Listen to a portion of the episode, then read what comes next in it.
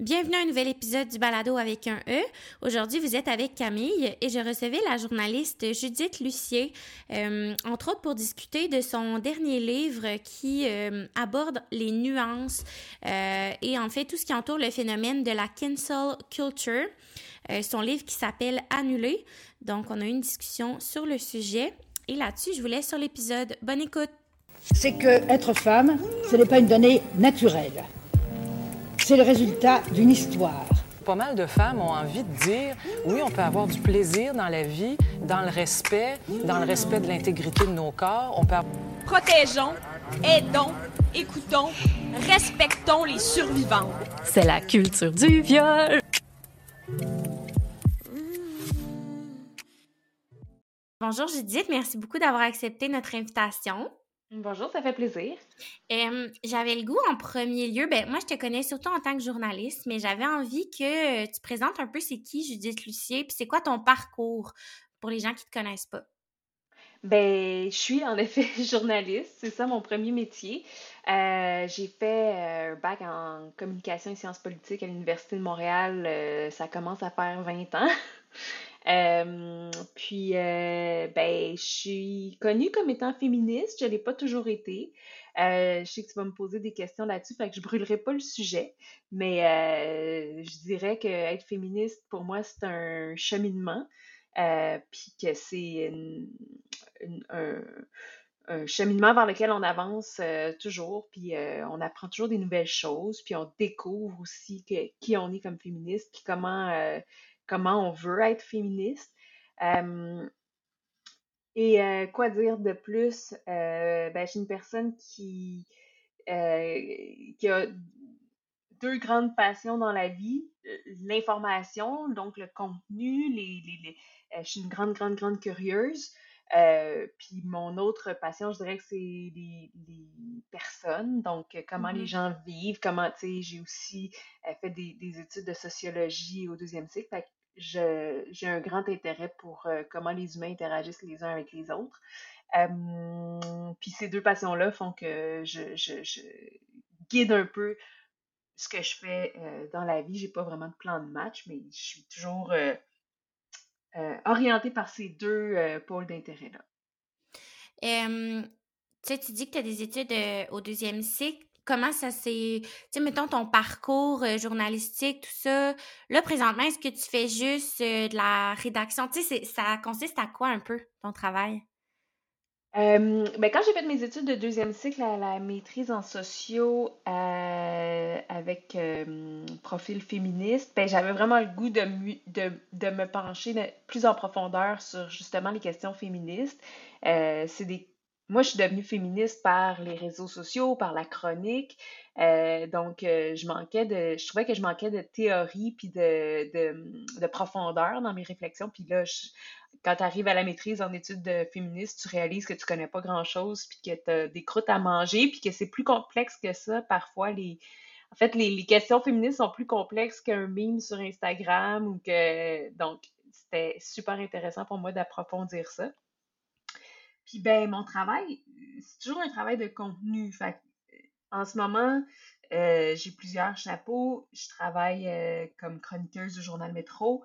Euh, je fais moins de journalisme ces temps-ci parce que je suis très occupée par l'autre projet qui m'occupe en ce moment, c'est-à-dire que je suis collaboratrice à l'émission Stat. Ma conjointe écrit la série Stat à Radio-Canada. C'est une quotidienne, donc c'est énormément de travail.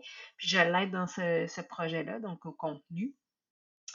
Euh, donc ça, ça active beaucoup de mon temps, puis ça, ça euh, c'est moins en lien avec, par exemple, les questions féministes.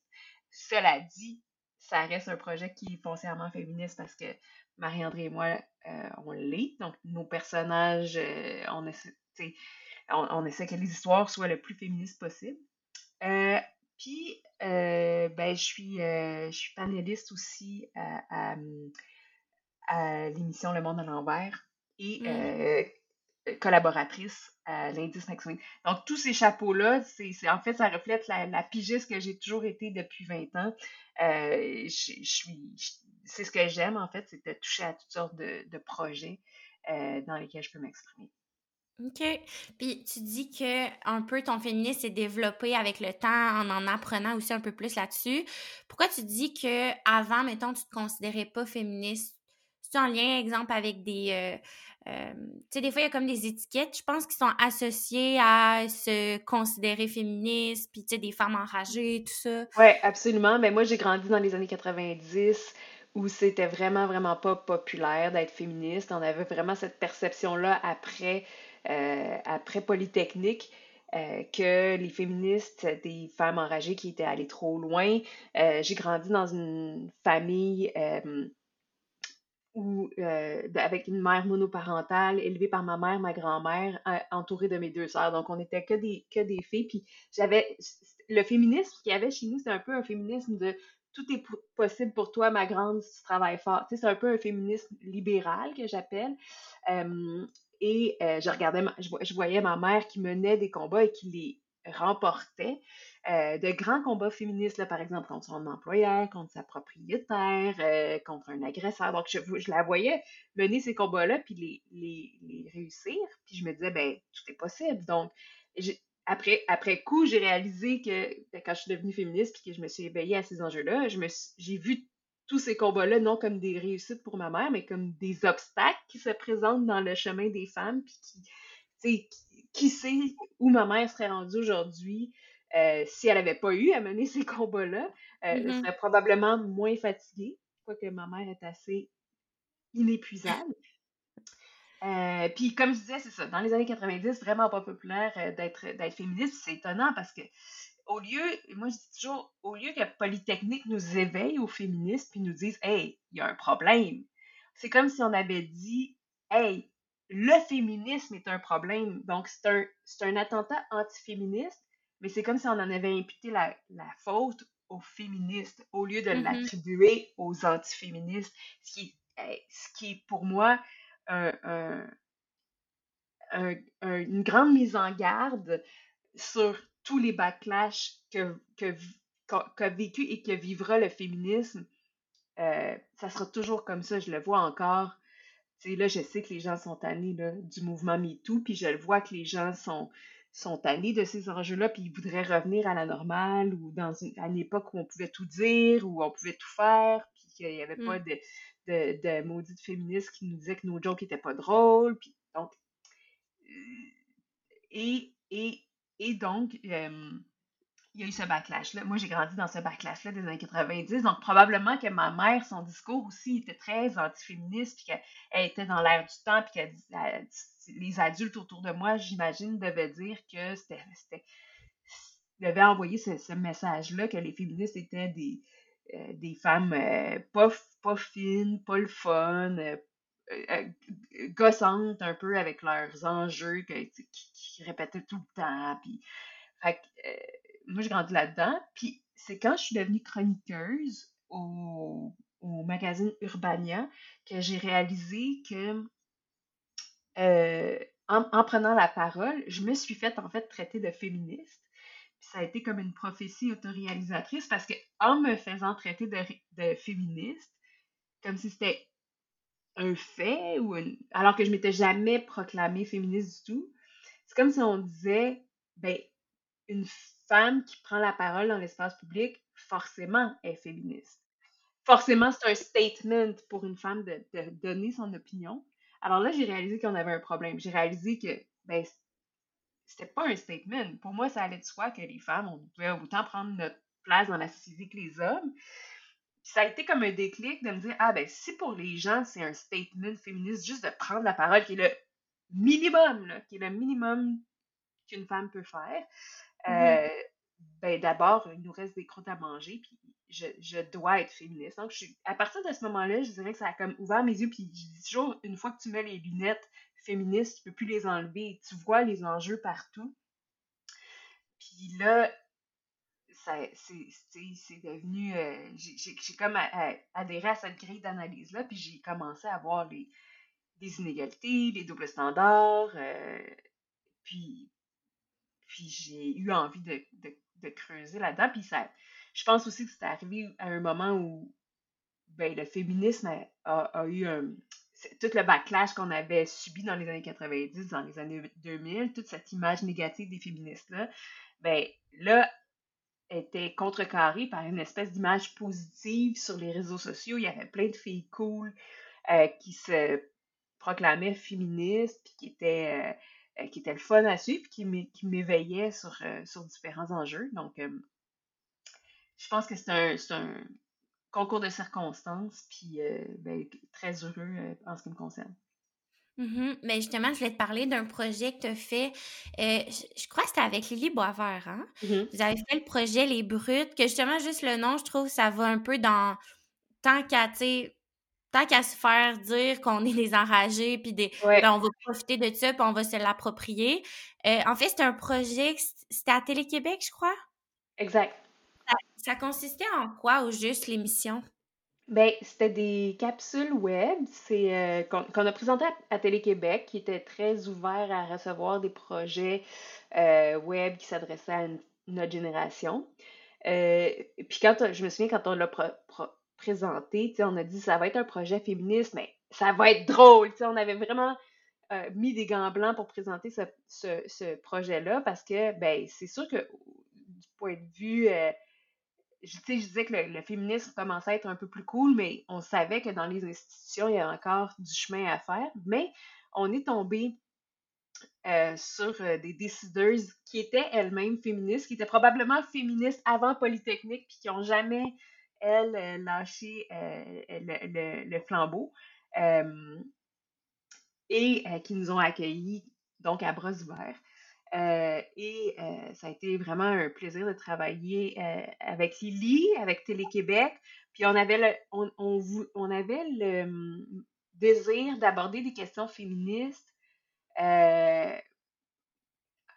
puis de leur donner une touche très, très accessible. Donc, on voulait que ça soit drôle, que ça, que ça s'inscrive dans la culture pop.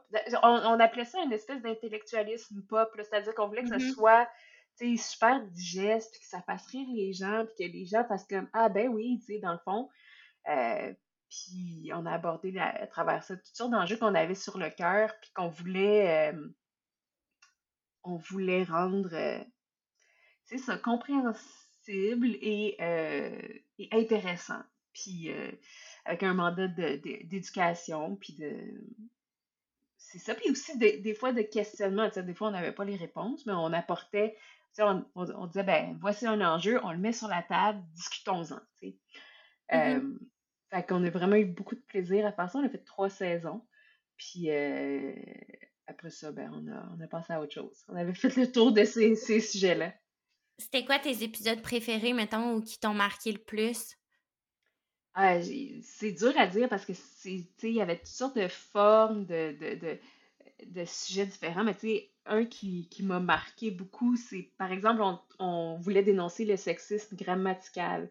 Euh, donc, on, a, attaqué un peu tous les enjeux qui touchent, euh, qui, où il y a encore des relents de sexisme dans, la langue, comme pourquoi le masculin l'emporte sur le féminin, puis des trucs du genre. Où le, puis dans cette capsule-là, je me souviens, on disait, euh, sais, la langue française a invisibilisé les femmes dans des rôles euh, important, par exemple auteur, le rôle d'auteur, euh, on a décidé que ben, ça serait auteur et auteur qui n'est pas très audible. on le dit auteur mais dans le fond, c'est un E qui est muet.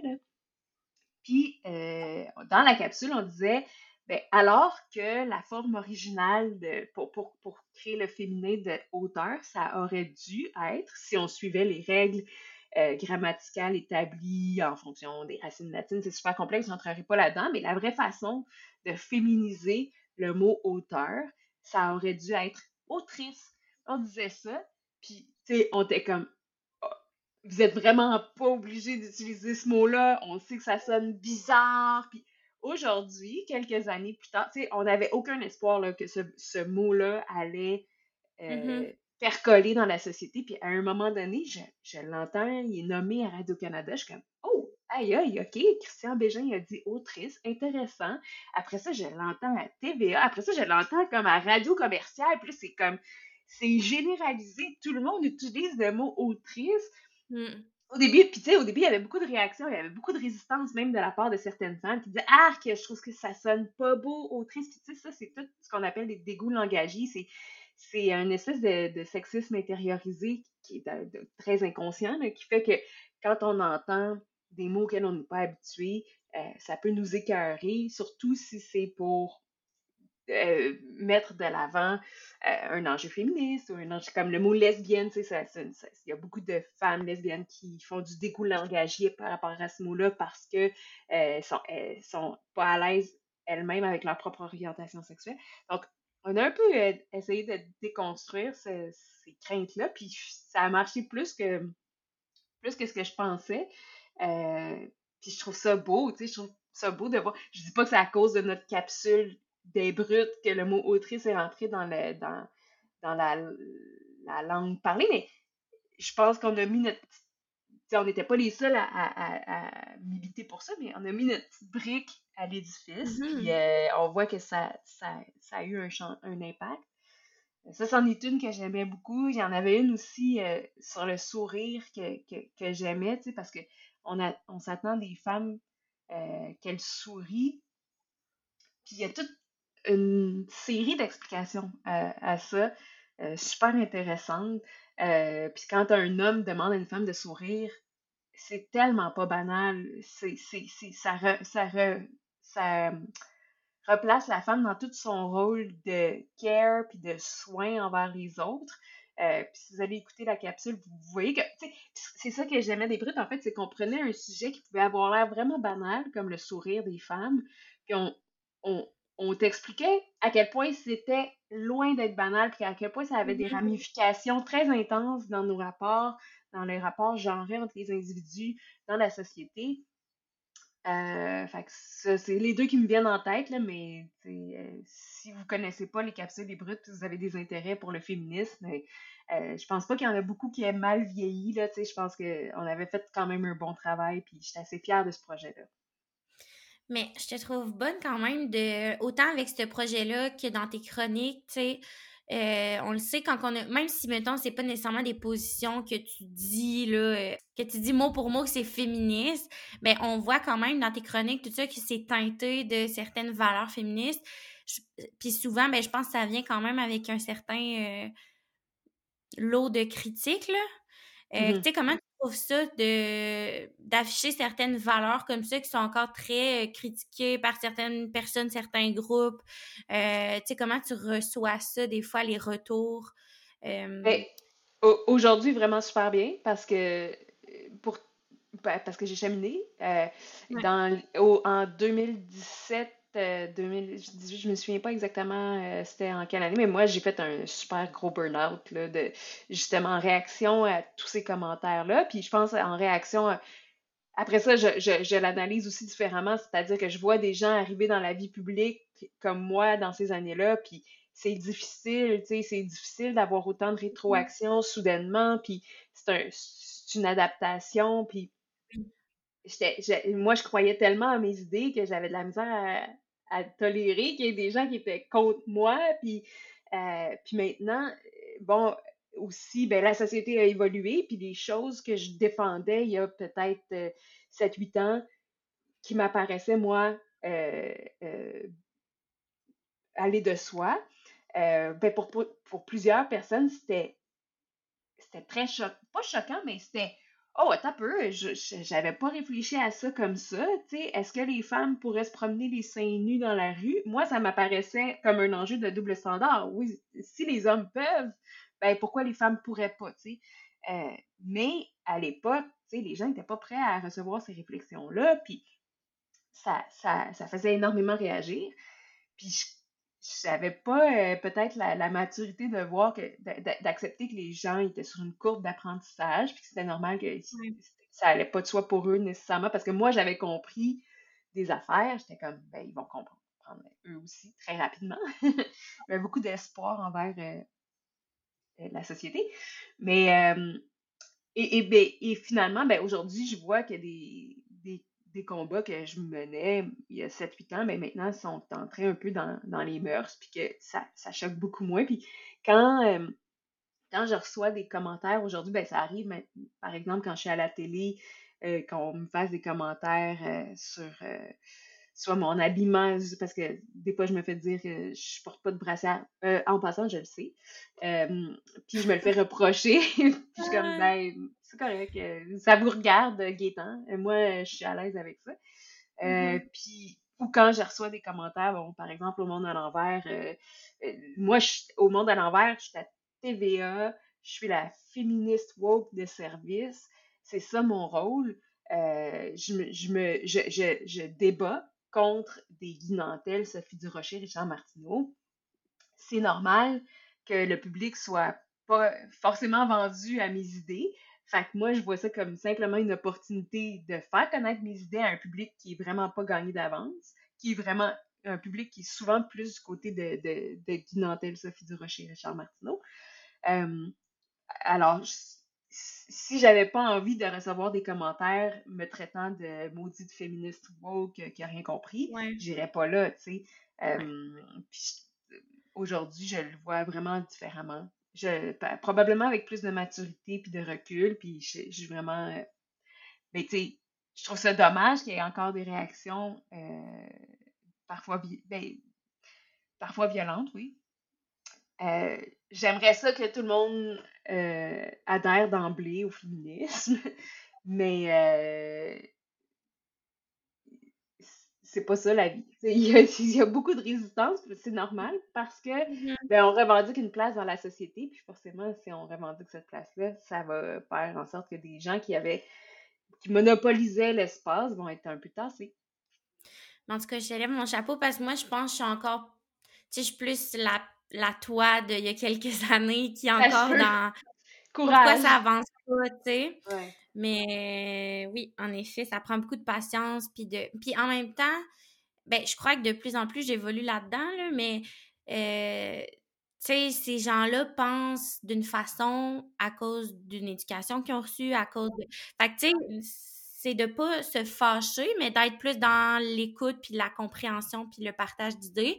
Mais, euh, ouais, je pense que c'est ça. C'est juste que des fois, il y a des commentaires qui viennent de gens qui ont pas nécessairement, qui sont pas dans le dialogue, là, qui sont plutôt. Ouais, ouais, ouais. Puis, puis quand on parle de dialogue, tu c'est très rare qu'on souhaite vraiment un dialogue. on veut gagner, on veut gagner, on veut convaincre, on veut. Euh, donc, euh, c'est ça. C'est ça la game, c'est ça la game qu'il faut jouer. Puis. Ouais. C'est ça. J'essaie de, de l'aborder avec le plus d'ouverture possible. Mm je t'ai invitée aujourd'hui pour parler surtout d'un sujet euh, qui est quand même un sujet chaud dans les dernières années, depuis surtout 2020 là, au Québec. en fait, j'ai lu ton livre qui s'appelle Annulé. Moi, je l'ai lu cette année, mais c'est quand qu'il est sorti exactement? Euh, il est sorti, oh, j'ai pas la date, euh, c'est 2000, c'est assez récent, là, je pense que c'est 2021 ou 2022. Ouais, ok. Ben, en fait, c'est ça. Ouais, 2021. Euh, la, fin de l'année. La fin de. J'ai écrit ça l'été 2021.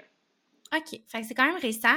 En fait, c'est un livre où tu offres des réflexions sur la cancel culture. J'aurais aimé ça d'abord, là, qui t'explique, pour ceux qui ont aucune idée c'est quoi, la culture du cancel ou de l'annulation, ou peu importe tous les termes qu'il peut y avoir, en quoi ça consiste? C'est assez compliqué à expliquer parce que euh, ce que j'ai découvert, en fait, dans, l'écriture de cet essai-là, c'est que, un peu comme les, les, woke, chacun a sa définition de ce qu'est la cancel culture, puis chacun a l'impression d'être le plus cancellé de toute la gang, tu sais, parce que, en, fait, la cancel culture, l'expression part d'une espèce de, ce qu'on appelle une panique morale, c'est-à-dire une peur euh, de puis dans, dans ce cas-là, c'est une peur de se faire empêcher de parler, de se faire brimer euh, sa liberté d'expression. Puis la droite va utiliser cette expression-là pour dire on peut plus rien dire, on, on peut plus faire des jokes de mon oncle, on peut plus euh, dire que euh, les femmes sont des personnes avec un utérus, on peut plus sans, sans se faire exclure de la discussion de, de cercles sociaux. Puis, ben, ce que j'observe, c'est que, ben, il y a ce, phénomène-là existe, mais il y a aussi toutes les personnes les plus marginalisées, les plus vulnérables, euh, qu'on fait taire, euh, puis qu'on réussit à, faire taire, parce que c'est des personnes qui n'ont pas beaucoup de moyens. Euh, mais ça, on n'appelle pas ça de la, cancel culture généralement. Ça, ça, ça, passe un peu sous le radar parce que les gens qui sont censurés de cette façon-là, qu'on n'invite pas dans les émissions, qu'on qu'on n'entend jamais parce que c'est pas intéressant. Les, les, décideurs jugent que c'est pas intéressant dans leur point de vue. Mais ça, on n'appelle jamais ça de cancel culture. C'est business as usual, en fait. Mais le mm-hmm. fait que des journalistes racisés, par exemple, euh, on va, leur, on va les, affecter à, des histoires qui ne concernent pas le racisme parce qu'on dit qu'ils sont biaisés. Euh, le fait que, euh, ben, par exemple, euh, moi, mettons, pour la promotion de mon livre, je ne vais pas être invitée à telle ou telle émission parce que c'est pour toutes sortes de raisons que je, je, suis trop, euh, biaisée, je te dirais, pour, euh, pour expliquer. On n'appelle pas ça de la cancel culture. que, certains artistes, par exemple, il y a toute cette idée que Michael Jackson a été victime de cancel culture parce que depuis qu'il y a eu un documentaire qui euh, établit des allégations d'agression sexuelle envers des jeunes garçons. Euh, ben, il y a des, radios qui sont plus frileuses de, diffuser du Michael Jackson. on va appeler ça la cancel culture. Mais le fait qu'on n'entende jamais les sœurs bouler à la radio commerciale parce que, ben, toutes sortes de raisons, on trouve ça trop plate, on trouve ça trop pleurnichard, on trouve ça trop. Ben, ça, ça, c'est jamais considéré comme de la, cancel culture. Euh, fait qu'il y a comme un deux poids, deux mesures. Euh, cela dit, quand j'ai abordé le, sujet de la cancel culture, ma posture c'était ben ça n'existe pas la cancel culture, c'est une, panique morale que la droite a inventée pour faire taire la gauche. Après coup, j'ai réalisé ben je peux pas nier que le phénomène existe, mais il est beaucoup, plus complexe euh, que, ce que la droite voudrait nous, vendre. Euh, mm-hmm. Puis il touche, euh, il touche toutes sortes de personnes, notamment les personnes les plus vulnérables. Pourquoi tu as voulu écrire là-dessus? Ben, parce que euh, ben, d'abord, j'ai écrit l'essai On peut plus rien dire deux ans avant, euh, dans lequel j'abordais un peu ces phénomènes-là, mais à cette époque-là, on ne parlait pas de cancel culture. Euh, mais il y avait toute une, série de nouveaux termes puis de nouvelles préoccupations qui étaient arrivées dans l'espace public. Par exemple, qu'est-ce qu'on fait avec l'appropriation culturelle ou des questions comme le, racisme systémique ou des, trucs du genre. Puis on n'avait pas de. On n'avait pas identifié que ça menait nécessairement à la cancel culture encore. Mais parce que le lien était très évident, ben, à chaque fois qu'il y avait une question de cancel culture, les journalistes m'appelaient pour me demander de, m'exprimer sur ce sujet-là. Puis j'étais comme, mais moi, dans On peut plus rien dire, j'ai pas traiter précisément de la question de la cancel culture. Puis mon, je dirais que mes opinions là-dessus sont, sont pas assez euh, euh, claires ou sont pas assez. Euh, j'avais besoin de réfléchir davantage au sujet puis d'analyser la question sur toutes ses coutures pour avoir une opinion plus complète. Puis en, mm-hmm. écrivant le livre annulé, ben, j'ai réalisé que ça me prenait une opinion pas mal plus nuancée surtout. C'est ça qui était difficile avec cet essai-là, c'était d'arriver avec une réflexion nuancée parce que c'est un sujet qui est très polarisé, polarisant. Euh, donc, c'est de cette façon-là que je suis arrivée à la conclusion que c'était pas quelque chose qui n'existait pas, mais c'est pas quelque chose qu'on avait, mettons, illustré de la bonne façon. De la même façon, puis tu sais, dans cet essai-là aussi, j'ai abordé la question des woke. Euh, tu sais, les woke aujourd'hui, c'est une insulte dans la plupart des cercles de mm-hmm. discussion. Alors que, ben, c'est né cette expression-là d'une volonté de d'illustrer cet état dans lequel on se, on se trouve quand on est éveillé à certains enjeux sociaux. C'est sûr que après ça, ça, ça, ça, sonne prétentieux. Moi, j'ai vu la lumière, pas vous. Euh, fait donc, ça a mm-hmm. été rapidement récupéré par la droite, puis maintenant, ben, c'est une insulte euh, suprême d'être woke, puis c'est les woke qui nuisent à tout. Euh, on a l'impression dans le discours public.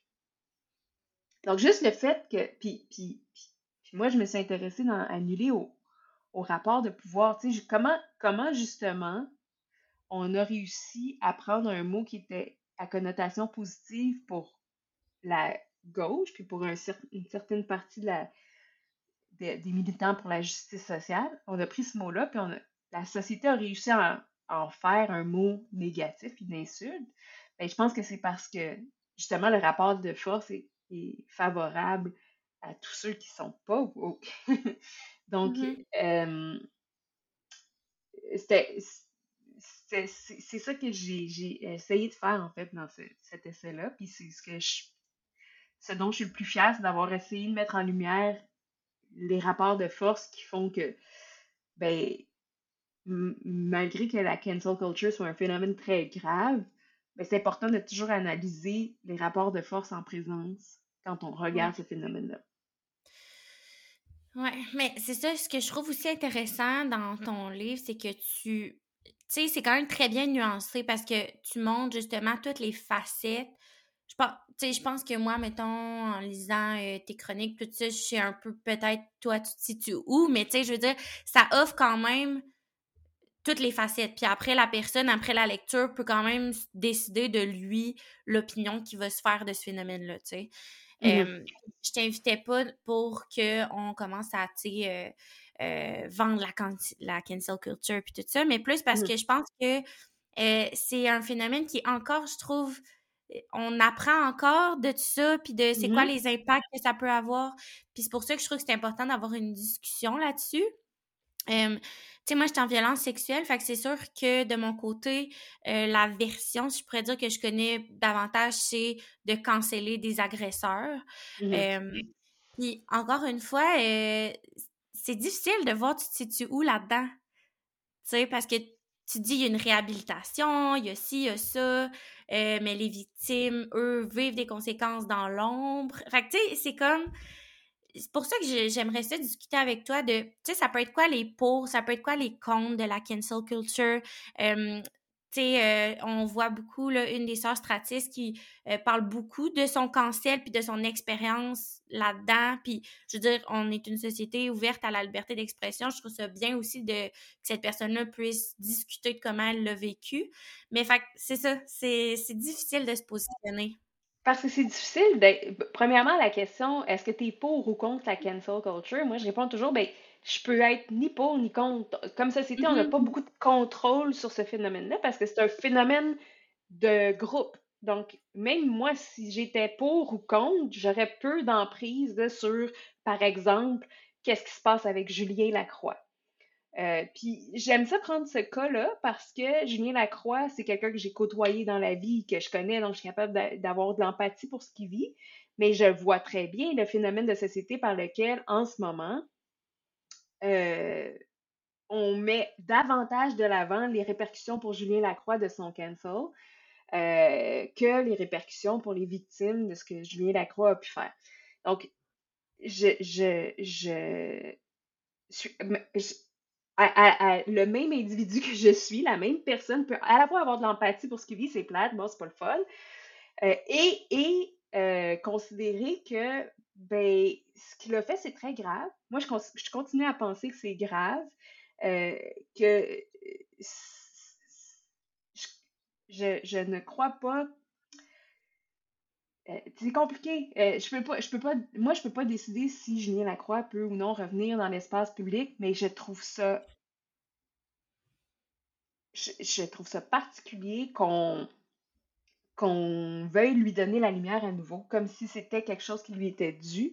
Alors que c'est quelqu'un qui a commis, tu sais, pour moi, quelqu'un qui est célébré dans l'espace public, ben, c'est quelqu'un qu'on qu'on admire, qu'on trouve euh, euh, inspirant. Euh, moi, je trouve que c'est grave euh, ce qu'il a fait. Puis après ça, est-ce que, euh, est-ce que la façon dont ça a été dénoncé, les répercussions que ça a eu sur lui, est-ce que c'est ça qui devait arriver? Je peux pas me prononcer là-dessus parce qu'on j'ai ni, ni de contrôle là-dessus. Je ne suis, pas une de ses victimes. est-ce que ça a été trop, trop grave? Est-ce que c'était plus grave que ce que ça aurait été? S'il avait, avait été dénoncé au criminel? Tu sais, moi, je, pense que les victimes ont. J'appuie les victimes qui l'ont dénoncé. Je pense que euh, ça a libéré une parole qui mérite d'être libérée. C'est, moi, je suis allée relire l'article. Je pense que le premier article qui a dénoncé les, comportements de Julien Lacroix, je pense que ces comportements-là méritaient d'être dénoncé. après ça, qu'est-ce qu'on fait avec Julien Lacroix? Est-ce qu'on veut qu'il se, se rétablisse?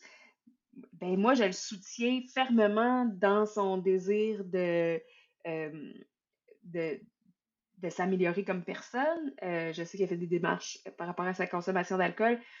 Moi, je ne pourrais jamais euh, ne pas encourager ça. J'ai moi-même arrêté de consommer d'alcool il y a cinq ans, puis je pense que c'est une démarche euh, pertinente pour tout le monde.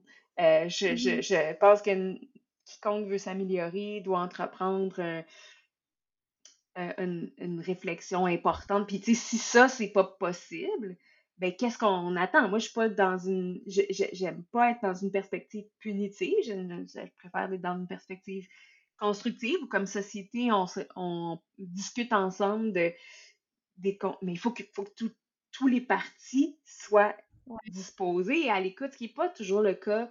Euh, c'est ce qui n'est pas toujours ce que je vois dans le discours euh, des personnes qui ont été euh, annulées ou bannies j'entends beaucoup de victimisation dans le discours de Julien Lacroix. Je lui ai dit personnellement que ça me dérangeait, que je, trouvais que c'était plus constructif d'être d'être dans l'écoute des conséquences de ces, actes. Donc, tu sais, c'est sûr, c'est complexe comme, euh, mm-hmm. comme sujet, puis j'arriverai pas avec une réponse aujourd'hui. Mm-hmm. Euh, mais je, je pense que comme société, on a encore de la réflexion à faire là-dessus. Mais ce qui est difficile aussi, c'est que euh, c'est tu sais, les, les, vagues, des fois, sont tellement grosses et puissantes que, tu sais, c'est pas comme si ça s'était fait de façon super douce de dire, ben, mmh. regarde, on va te retirer tel privilège parce que là, t'as posé des actes, puis je crois que il serait bien que tu ailles voir à comment tu veux agir dans les prochaines années, puis quelle personne tu veux être. Mais c'est pas de cette façon-là que c'est fait, tu sais, c'est très médiatisé. Puis ben à chaque fois qu'il y a quelqu'un qui est pointé du doigt, peu importe le côté que ça va, ça vient avec des menaces de mort, ça vient avec... Fait c'est... Puis tu sais, nous, ben, veux, veux pas, Calax, on a un volet qui est les luttes, les revendications. Fait qu'on se positionne beaucoup. Euh, puis pas plus tard que, dans le fond, hier, on publiait une lettre euh, ouverte, en le fait, à, un bar à Trois-Rivières qui va recevoir Julien Lacroix euh, prochainement pour sa tournée. Puis, tu sais, ben, ce qu'on se fait dire, c'est qu'on participe à... Ben, qu'on ronge un cadavre, puis qu'on... On... oui. Mais tu sais, si, si vous, les Calax, qui luttez contre les, les agressions à caractère sexuel, ne pouvez pas vous exprimer là-dessus sans vous faire reprocher... Tu sais, votre liberté d'expression est nécessaire aussi. Vous devez mm-hmm. exprimer votre inconfort. Après ça, est-ce que Julien peut s'exprimer dans ce bar-là? Est-ce que le bar peut décider d'accueillir Julien? la réponse est oui, mm-hmm. avec la possibilité de recevoir des lettres de gens comme vous qui expriment leur inconfort, qui expriment leur inconfort. Euh, fait euh, il faut que toutes ces paroles-là puissent exister. moi, je, m'attends des Calax que vous revendiquiez encore mm-hmm. que, qu'il y ait un inconfort. Fait c'est votre rôle. Si, mm si vous le faisiez pas parce que vous aviez peur de vous faire traiter de rongeuse de cadavres, ben, ça mm-hmm. serait un problème. Ouais. Puis, euh, tu sais, comment tu vois ça, le fait que des gens, sans qu'il y ait exemple de. que ce soit en violence sexuelle ou peu importe les motifs, mettons, qu'on retire des gens de la sphère publique ou de leur rôle euh, en politique ou peu importe, euh, pour des accusations quelconques, est-ce que selon tes lectures puis tes réflexions par rapport à ça, c'est une façon. Comment on voit ça? Le fait de retirer quelqu'un de son rôle, euh, parce qu'il y a des accusations, mais qu'il n'y a pas nécessairement d'inculpation ou de. Tu sais, que ça n'a pas été nécessairement reconnu, disons, juridiquement. que... Mais moi, le, côté, la question juridique, je m'en fous parce que, je, tu sais, je veux dire, on, a bien vu que le système judiciaire n'est euh, pas apte à rendre euh, justice mm-hmm. aux, aux, victimes. fait que, tu sais, je pense que les, les victimes doivent continuer à à, dénoncer. Je veux dire, elles sont pas responsables des conséquences que ça va avoir pour, pour la personne. Euh, si elles ont une vérité à dire, moi, je pense qu'elles doivent la dire. Euh, après ça, je peux pas te dire est-ce qu'il faut ou non canceller les individus qui ont fait des choses pas correctes. Premièrement, c'est du cas par cas. C'est vraiment trop complexe pour être tranché, cette question-là. Puis deuxièmement, tu sais, je, me pose beaucoup la question, puis je vais te donner un exemple super euh, basic et populaire, là, tu sais, comme qu'est-ce qu'on veut atteindre comme objectif quand on, quand on cancelle des individus? je te donne l'exemple d'occupation double. À Occupation Double, cette année, il y a des individus qui sont accusés de euh, faire de l'intimidation. Puis, ce que la production adopte comme solution, c'est de les effacer. Ça, c'est vraiment un exemple flagrant de cancel culture. On efface des individus parce qu'on dit ça, ça dérange. Je veux pas voir ça. Ça, c'est un peu le. Puis la production a fait ça sous la menace des commanditaires qui, eux, réagissaient euh, au discours des euh, téléspectateurs. Mais je pense que c'est un paquet d'incompréhensions qui mène à ça, parce que la vérité, c'est les téléspectateurs qui s'insurgent contre l'intimidation à l'occupation double, ce qu'ils veulent, c'est tu ne plus voir ça dans leur écran ou c'est d'en discuter. Moi, si je dénonce un comportement, j'ai pas envie qu'on qu'on fasse comme s'il avait jamais existé. J'ai envie qu'on nous le montre, qu'on mm-hmm. nous montre exactement comment. Puis c'est sûr que c'est plus complexe que ça parce que ah, d'emblée, en partant, ce comportement-là a été montré par la production et, accentué probablement par le montage, accentué par... Donc, la production a d'abord mis en scène des situations d'intimidation. Je ne sais pas qu'ils n'ont pas existé, mais ils ont été probablement exacerbés par le montage. La vie est plus complexe qu'un épisode d'occupation double. Puis après ça, ben, on nous dit, OK, vous n'êtes pas content, on l'enlève. Mais c'est pas ça. C'est, vous n'êtes pas content, peut-on en discuter? Mm-hmm. Moi, j'ai toujours écouté la réalité parce que je pense que c'est un reflet bien imparfait de, la société dans laquelle on évolue. Puis je pense que ça, ça nous intéresse parce que ça nous permet d'aborder des enjeux de société à travers ce prisme-là. Moi, si on. Tu sais, je trouve qu'il n'y a rien, rien, rien, rien, rien de constructif dans comment cette situation-là a été gérée.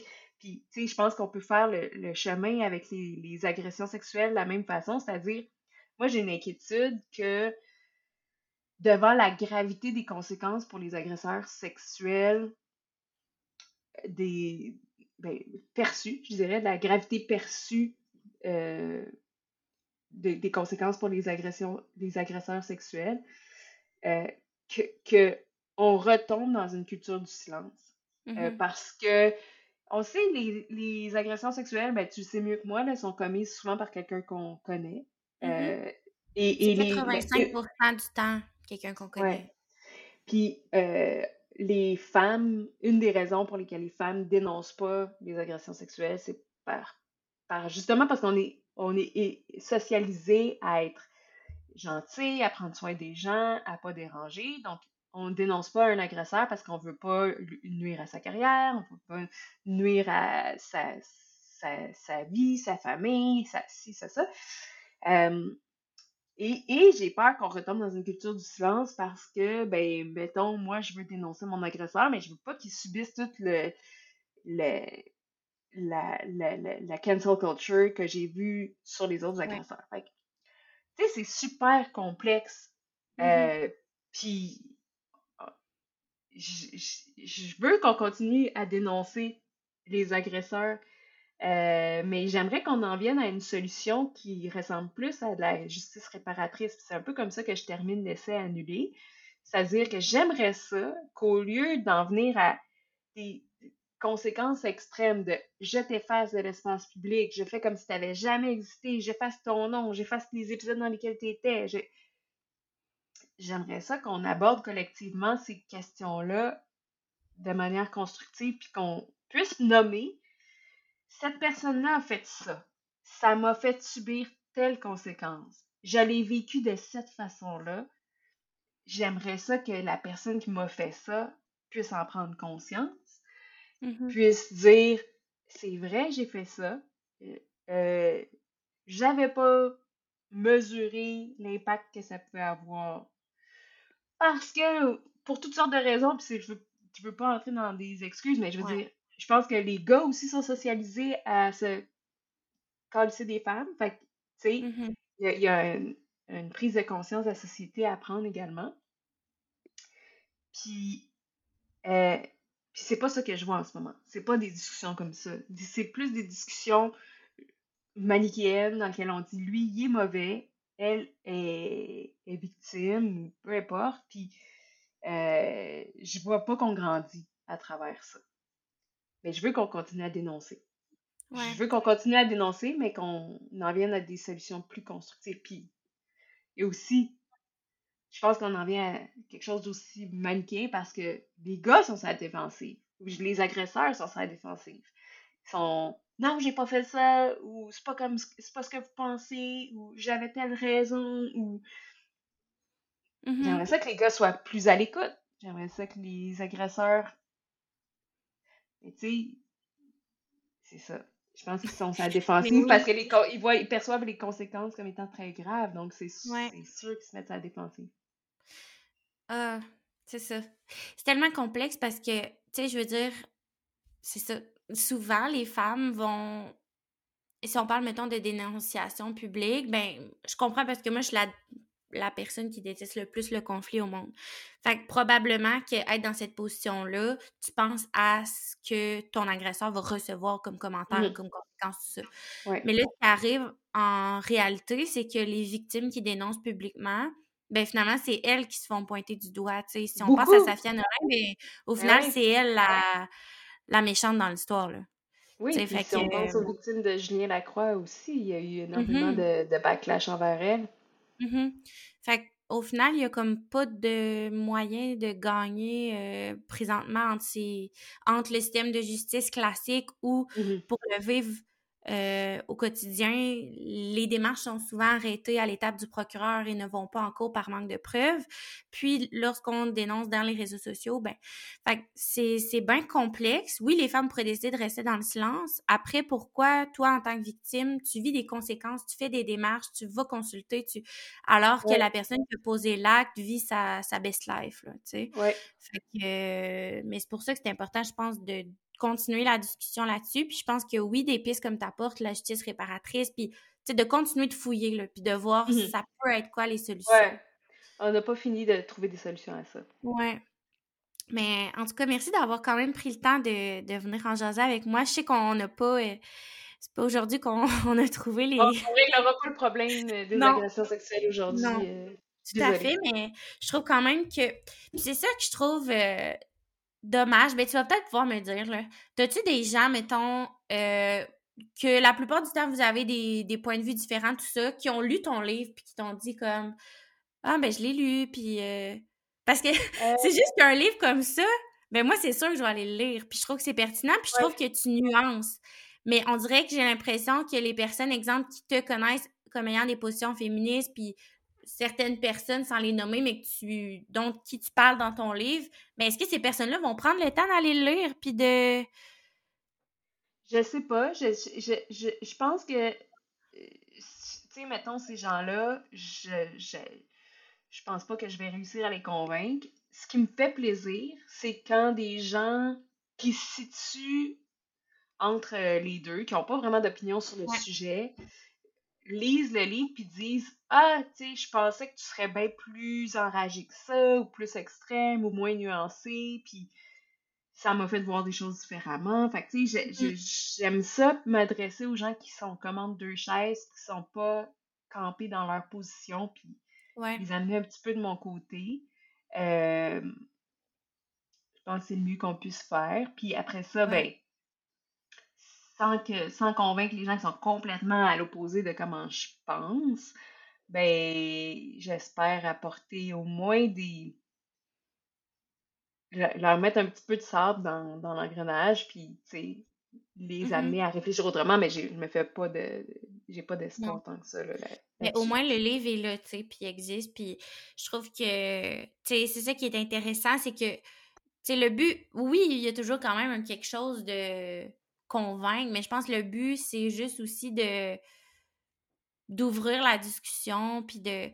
Parce que, tu sais, je sais pas si, ben probablement, là, t'es journaliste, probablement que tu le fais aussi, cette réflexion-là, mais tu sais, des fois, tu te dis, ah, tu sais, quand je vais trop dans ce que je connais, puis dans, je lis des choses qui vont dans mon sens, ben là, tu te dis, ben là, je suis en train moi-même de, comme, me bloquer aux autres opinions, puis de, tu sais, comme, me, me, restreindre finalement à ouvrir peut-être mes, mes opinions. Fait que, tu sais, des fois, c'est pour ça que je trouve que c'est important de se renseigner comme sur les deux côtés, puis pas juste maintenir, mettons, les mêmes mmh auteurs tout le temps. Que... Fait que c'est pour ça que je trouve que c'est intéressant que ce genre de lecture-là, puis je trouve qu'en tant que journaliste, tu le fais bien quand même de nuancer puis de montrer les deux côtés. Euh, ben, je trouve que ça peut être intéressant à n'importe qui, finalement, de, de lire cet ouvrage-là. Fait que, bref, en espérant qu'il y ait déjà une ou deux personnes ici euh, vont euh, aller se le procurer. Mais c'est sûr que ceux qui écoutent le balado du Calax, probablement sont déjà euh, ouais. À, moins que ce soit un groupe d'incels qui cherche à vous trouver des coups, ben, vous irez les ramener. Oui. Mais en tout cas, merci beaucoup, Judith, pour ton temps. C'est vraiment merci apprécié. Merci à toi, c'était un plaisir. Euh, T'as-tu des projets qui s'en viennent autres ou euh, là, présentement, tu travailles beaucoup, comme tu dis, euh, avec ta ouais. sur Stat? Ouais, euh, ben, tu sais, je, faisais le cabaret des sorcières. Si les gens veulent aller écouter les, les, les, les épisodes du balado euh, Cabaret des sorcières, mais c'est sur pause. Fait que c'est ça. Pour l'instant, je suis vraiment plus occupée sur Stat. Puis sinon, ben, les gens peuvent lire mes chroniques dans Métro.